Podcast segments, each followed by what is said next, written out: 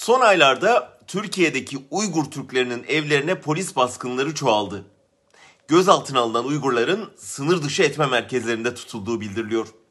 Avukatları onların Çin aşısı pazarlığı nedeniyle tutuklandıklarını öne sürüyor. Pekin uzun süredir diasporadaki Uygurları geri almak için Ankara'ya baskı yapıyor. Çin'le Türkiye arasındaki suçluların iadesi anlaşması 4 ay önce Çin parlamentosunda onaylanmıştı. Anlaşma halen Türkiye Büyük Millet Meclisi'nde onaylanmayı bekliyor. Onaylanınca yürürlüğe girecek.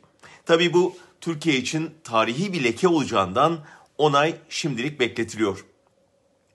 Daha önce Mayıs ayında Türkiye'ye 100 milyon doz aşı geleceğini söyleyen Sağlık Bakanı Fahrettin Koca, dün önümüzdeki 2 ay aşı tedarikinin güçleşeceğini açıkladı.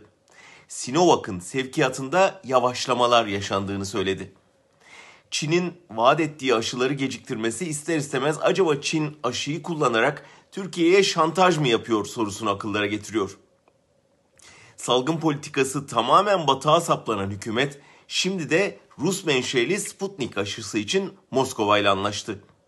Aşının yarın Ruslar tarafından da siyasi bir koz olarak kullanılmayacağının garantisi yok.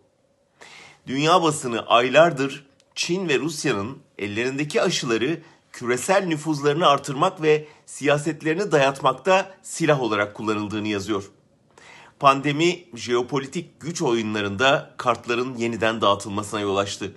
Avrupa Birliği'nin aşı politikasının tamamen çökmesi Pekin ve Moskova'nın elini güçlendirdi. Öyle görünüyor ki aşı üretimini kontrol eden önümüzdeki süreçte dünyanın kaderinde daha çok söz sahibi olacak.